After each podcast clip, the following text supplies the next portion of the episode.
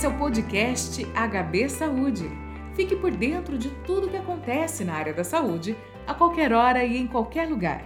O tema de hoje é coração, a importância de uma alimentação equilibrada. Nesse episódio eu converso com a nutricionista Carla Somari. Carla, é possível deixar o coração mais saudável por meio da alimentação? Sim, é, a saúde cardiovascular você pode melhorar através da alimentação. É, não precisa também ser uma alimentação muito difícil. Normalmente, tendo é, balanceada as frutas, as verduras, os legumes, de uma forma geral, mas principalmente é, tendo um tratamento com o médico. Tá? Porque precisa fazer os exames específicos, existem medicações específicas também que a gente também não pode deixar de lado. A alimentação ela faz parte, mas eu tenho que ter também o, o acompanhamento do médico. E existem alimentos específicos para auxiliar nesse processo? Existe.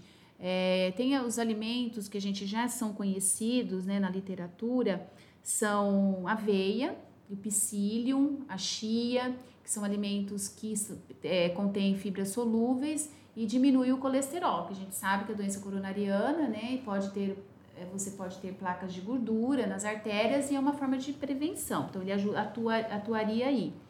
É, também nós temos nas frutas vermelhas, são os fenólicos, né? Elas possuem muito antocianinas, então morango, mirtilho, framboesa, a melancia, as uvas, o vinho tinto seco, né? Que, tem, que o pessoal acha que é vinho tinto suave, não, é o seco, mas com moderação alimentos integrais, de uma forma geral, pães, arroz, né?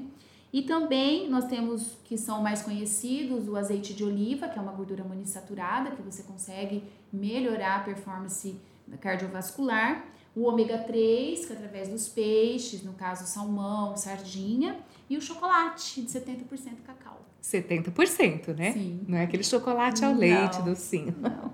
E o extremo oposto, quais são os alimentos que são considerados inimigos do coração? Geralmente são os alimentos é, de origem animal que possuem o colesterol e gorduras saturadas, por exemplo, leite integral, queijos muito gordos, iogurtes integrais, uh, peles de frango, frituras, bacon, uh, embutidos, sorvetes que tem bastante gordura hidrogenada chocolates ao leite, doces de uma forma geral, principalmente à base de creme de leite, alimentos fast food e bolachas recheadas que contêm muita gordura trans. Então a gente tem que ficar de olho e cuidar da saúde. Sim. Obrigada pela entrevista.